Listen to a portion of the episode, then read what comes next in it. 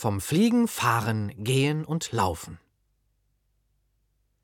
Das berühmte Flievertüt konnte fliegen, fahren und schwimmen. In der Fantasie ist vieles möglich, in der Sprache aber nicht. Da können Tiere nicht gehen und Ballone nicht fliegen.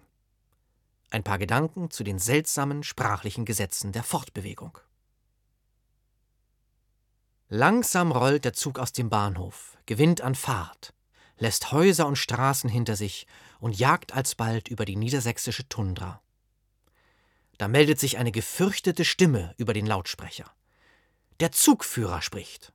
Meine Damen und Herren, sagt er, unser Zug hat Hannover Hauptbahnhof mit einer Abgangsverspätung von sieben Minuten verlassen. Bei diesem Wort horche ich auf. Abgangsverspätung.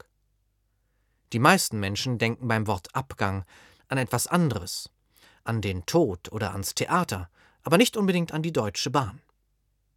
Im Wörterbuch findet man allerdings den Vermerk, dass die Abfahrt von Zügen fachsprachlich Abgang genannt wird.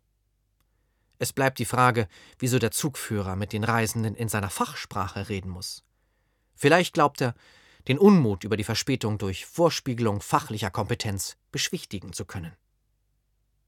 Übrigens können nicht nur Züge abgehen, sondern auch Schiffe. Und nicht zu vergessen die Post, die geht ja bekanntlich auch ab. Im Unterschied zu Preisetiketten auf CD-Hüllen, die gehen nie richtig ab. Auch die Abfahrt von Schiffen wird also Abgang genannt. Und wenn das Schiff den Hafen verlässt, spricht man auch vom Auslaufen. Erst geht das Schiff, dann läuft es. Manchmal läuft es auf ein Riff und anschließend geht es wieder, nämlich unter. Die Seefahrt ist kein Kommen und Gehen, sondern ein Gehen und Laufen. Luftballons können nur fliegen, solange sie klein sind. Wenn sie zu richtig großen Ballonen ausgewachsen sind, dann fliegen sie nicht mehr, sondern fahren. Wer einen Ballonfahrer als Ballonflieger bezeichnet, handelt sich unter Garantie eine Korrektur inklusive kostenloser Belehrung ein.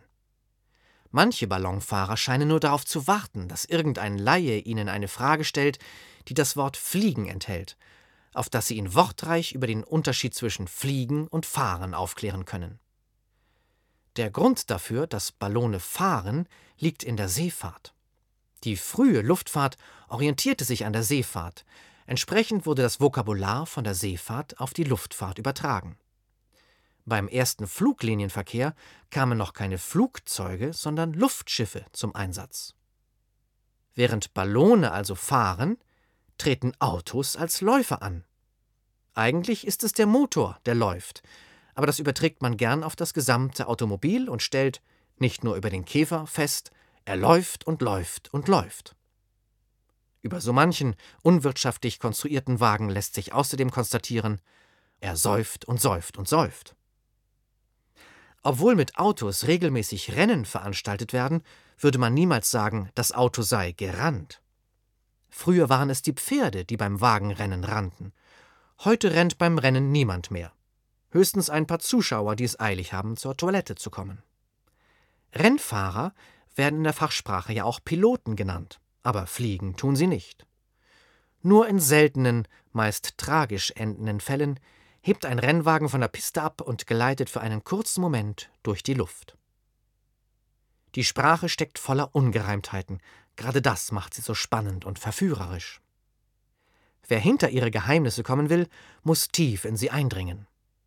Das Wort laufen hat unterschiedliche Bedeutungen, die sich zum Teil sogar widersprechen. Einerseits definieren wir Laufen als schnelle Fortbewegung. Beim 100-Meter-Lauf wird nicht getrödelt, sondern gerannt. Wenn Babys lernen, sich auf ihren wackeligen Beinchen fortzubewegen, dann sagt man, dass sie laufen lernen. Laufen kann auch einfach nur zu Fuß gehen bedeuten. Soll ich dir ein Taxi rufen? Nein, danke, ich laufe lieber. Und beim Wandern kann man sich die Füße platt laufen. Nirgends offenbart sich das Paradoxon zwischen Gehen und Laufen schöner als in dieser uralten Wendung. Frage: Und, wie läuft's so? Antwort: Danke, es geht. Für Auslandsaufenthalte, die nur ein paar Wochen dauern, empfiehlt sich die Anreise mit dem Auto, der Bahn oder dem Flugzeug. In den Sommerferien fahren wir nach Italien. Bei längeren Auslandsaufenthalten kann man aufs Fahren verzichten und stattdessen gehen. Nach meinem Abi gehe ich für ein Jahr in die USA. Immer wieder musste der Mensch im Vergleich mit der Fauna feststellen, dass er nur mit beschränkten Gaben ausgestattet ist. Irgendein Tier kann immer irgendetwas, das der Mensch entweder nur mäßig oder gar nicht kann. Viele Tiere können schneller laufen als der Mensch, andere können schneller schwimmen, besser klettern oder länger tauchen. Und einige können fliegen.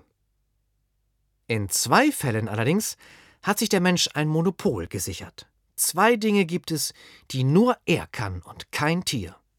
Sprechen gehört nicht dazu, denn es gibt einige sprechende Papageienarten.